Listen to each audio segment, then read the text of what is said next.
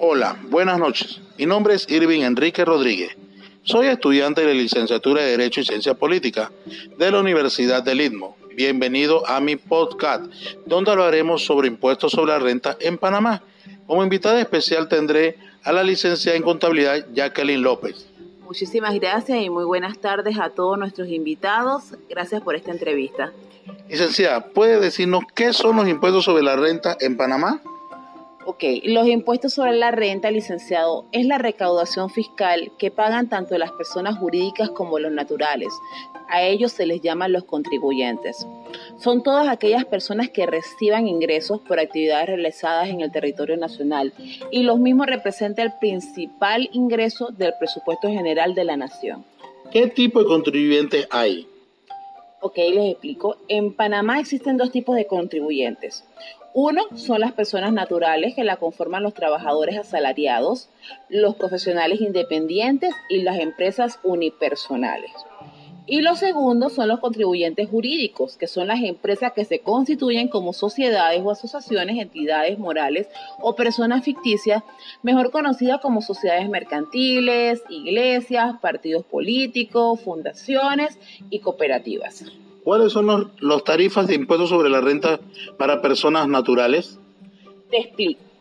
Si la persona genera anualmente 11 mil balboas o menos, están exentos del pago del impuesto. Si la persona gana de 11 mil balboas hasta un máximo de 50 mil, el impuesto es el 15% por el excedente que tenga entre los 11 mil a 50 mil balboas. Es decir, tenemos una persona como ejemplo que genera un ingreso anual de 14 mil balboas. Esta persona va a pagar un, por el excedente el 15%, pero solo de los 3 mil balboas y aquellos que generen arriba de 50 mil balboas pagarán por los primeros 50 mil balboas la cantidad de 5.850 balboas y una tarifa del 25% sobre el excedente de los 50 mil. ¿Qué quiere decir esto? Si la persona genera un ingreso de 60 mil balboas, va a ganar, va a pagar, perdón, 5.850 balboas por los 50.000 y por los 10.000 restantes va a pagar un excedente del 25%. Esto, cabe anotar, está basado en el artículo 10 de la Ley 8 del 27 de enero de 1956. Cuando una persona se convierte en contribuyente, te explico. Una persona se convierte en contribuyente al momento que hace su registro para tener el número de identificación tributaria, llámese RUC. El mismo es creado por la Dirección General de Ingresos y es para llevar un control más efectivo del cumplimiento del pago de los impuestos al contribuyente.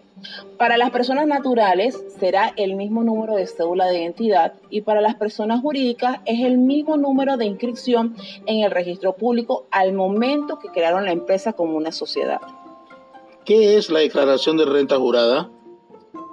La declaración de renta jurada es una declaración que realizan los contribuyentes de manera anual sobre todos los ingresos recibidos y los gastos para obtener las ganancias que tributan en el impuesto sobre la renta. ¿Qué se hace con el dinero de los impuestos recaudados?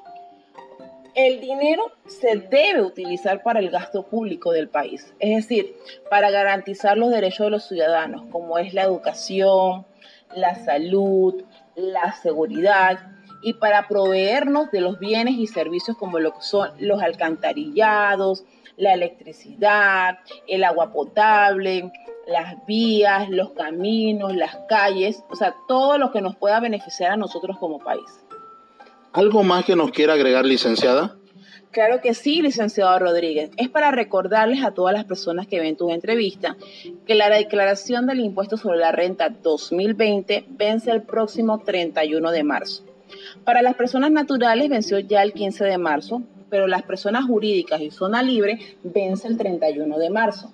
En caso tal que las personas naturales no puedan cumplir con su obligación de presentar su declaración jurada el día 15, tenían hasta ese mismo día para solicitar una prórroga que vence el 15 de abril.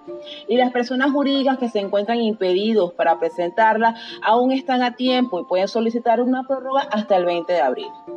Le agradezco mucho, licenciado, su participación y aporte. Ah, muchísimas gracias a usted, licenciado Rodríguez, por esta entrevista y a todos los que nos escuchan que es su licenciado y amigo Rodríguez, agradeciendo por estar nosotros en esta entrevista. Dios los bendiga.